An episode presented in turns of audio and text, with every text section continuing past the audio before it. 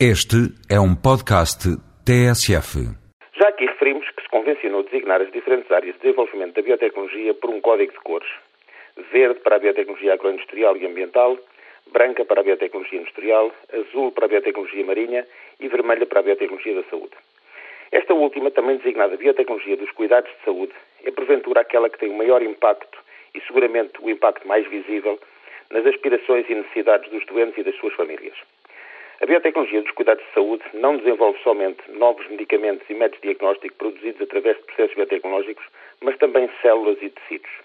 Para isso, utiliza as mais inovadoras ferramentas biotecnológicas aplicadas à investigação e desenvolvimento dos novos fármacos.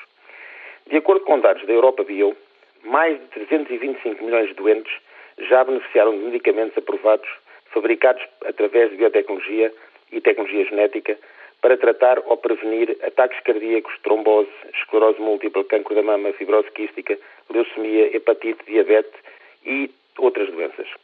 Atualmente, 418 novos medicamentos e vacinas biotech estão em fase de teste para mais de 100 doenças, entre as quais 210 para o tratamento do cancro, 50 para tratar doenças infecciosas e 44 para tratar distúrbios autoimunes.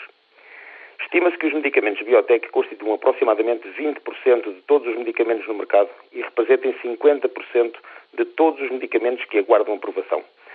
A indústria na Europa abarca cerca de 1.600 empresas e representa rendimentos de aproximadamente 7,8 bilhões de euros em 2005. Um número crescente de kits de testes de diagnóstico e serviços de diagnóstico utilizam métodos e reagentes biotech.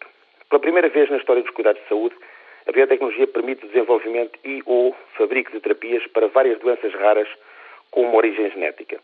Embora sejam cada uma delas rara, no seu conjunto estas doenças afetam 20 a 30 milhões de pessoas na Europa, no conjunto dos doentes e das suas famílias, tendo 70 a 80% uma componente genética que requer processos biotecnológicos como parte da solução. A biotecnologia é também utilizada cada vez mais na investigação na área dos cuidados de saúde, em combinação com dispositivos médicos e métodos cirúrgicos. A biotecnologia possui enorme impacto na criação de vacinas seguras e eficazes contra doenças infecciosas. A biotecnologia também fornece alternativas recombinantes seguras às proteínas derivadas de sangue ou tecidos humanos. A situação em Portugal tem, de alguma forma, acompanhado este grande desenvolvimento, com um número crescente de investigadores da área da biologia a desenvolver um trabalho notável no diagnóstico e tratamento de doenças como o cancro, Alzheimer, malária, SIDA, etc. Muitos destes trabalhos foram premiados internacionalmente e abriram caminhos para a potencial exploração comercial das suas descobertas. Todavia, só um número muito pequeno de empresas nacionais, das quais sobressai a Vial, tem a dimensão e a capacidade financeira para transformar em produto nacional o legado do nosso património intelectual. Haja capacidade de apoiar a inovação que maior impacto produz junto daqueles que mais dela vão necessitar. Até porque os potenciais lucros farão rapidamente os investidores esquecer os riscos iniciais.